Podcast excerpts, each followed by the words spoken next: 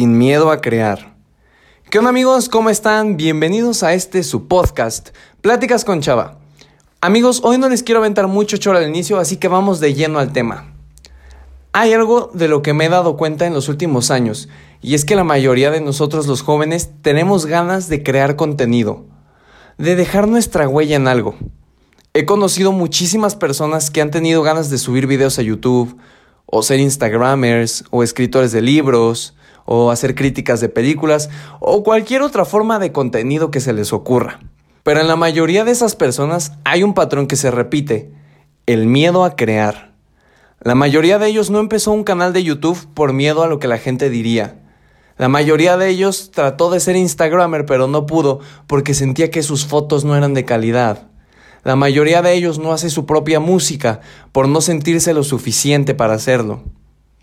Y la mayoría de esos pensamientos vienen por los comentarios de muchas personas. Al parecer hoy todos podemos ser críticos desde la comodidad de nuestro teléfono. Hoy, si quieres empezar a crear contenido, lo más probable es que recibas muchas críticas, diciéndote que no eres lo suficientemente bueno, que solo quieres fama, que lo que haces está pésimo, que nunca vas a crecer y ser alguien grande en tu medio. Pero déjame contarte algo que me pasó hace un año. Cuando comencé mi canal de YouTube, lo subí a Instagram, subí unas historias explicando la creación de este. Y créeme lo que te digo, amigo. Al segundo día de haber comenzado, recibí mi primer crítica.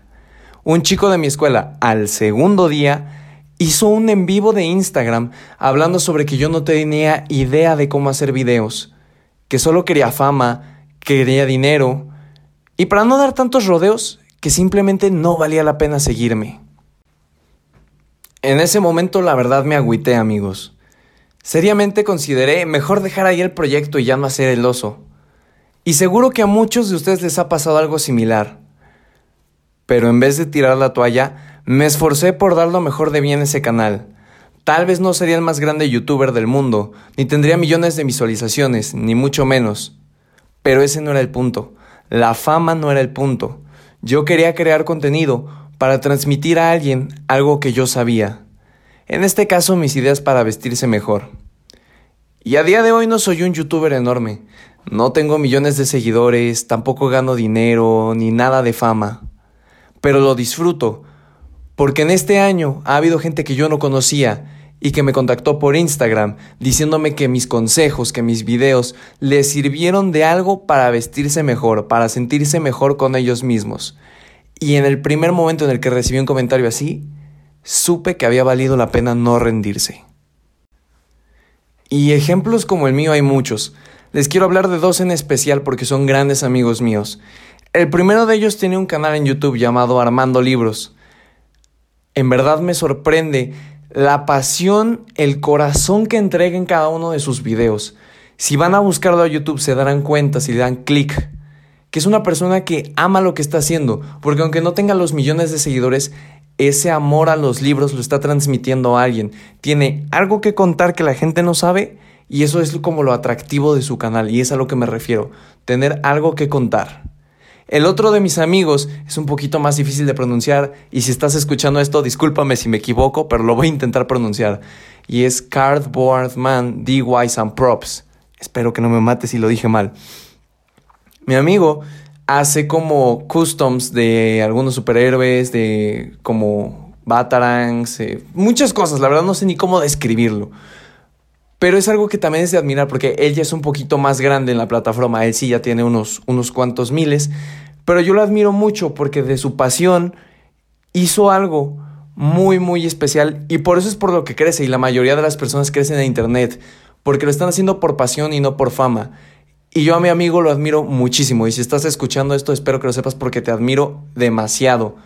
Empezó haciéndolo con el teléfono, sin edición, sin nada y obviamente, pues ha ido evolucionando, ahora le mete más feeling a los videos, más edición. Pero su falta de poder editar o de una cámara lo que sea no lo frenó. Y eso es lo que a mí se me hace muy fregón. O sea, a muchas personas se les hace fácil decir, no voy a empezar mi proyecto, no voy a empezar a subir videos, a grabar un podcast, a escribir un libro porque no tengo las herramientas necesarias. Y la verdad es que la mayoría empezamos desde cero, con un teléfono, unos audífonos, y si se puede un programa de edición gratuito de los teléfonos. Eso es lo que está fregón, empezar desde cero y así valorar lo que vas ganando día con día. Así que amigo, atrévete a hacer aquello que la gente dice que no puedes. No tengas miedo del que dirán. Si tú tienes algo que transmitir a alguien, eres la persona correcta para crear contenido. Pruébate a ti mismo que puedes ser grande si te lo propones. Sé el mejor youtuber, escritor de libros, músico, podcaster, instagramer, influencer o cualquier otra cosa que quieras hacer. Solo hazlo. Para cerrar, te quiero dejar con esta frase. En el mundo hay tres tipos de personas los que hacen que las cosas pasen, los que miran las cosas que pasan y los que se preguntan qué pasó. Nicolás Murray.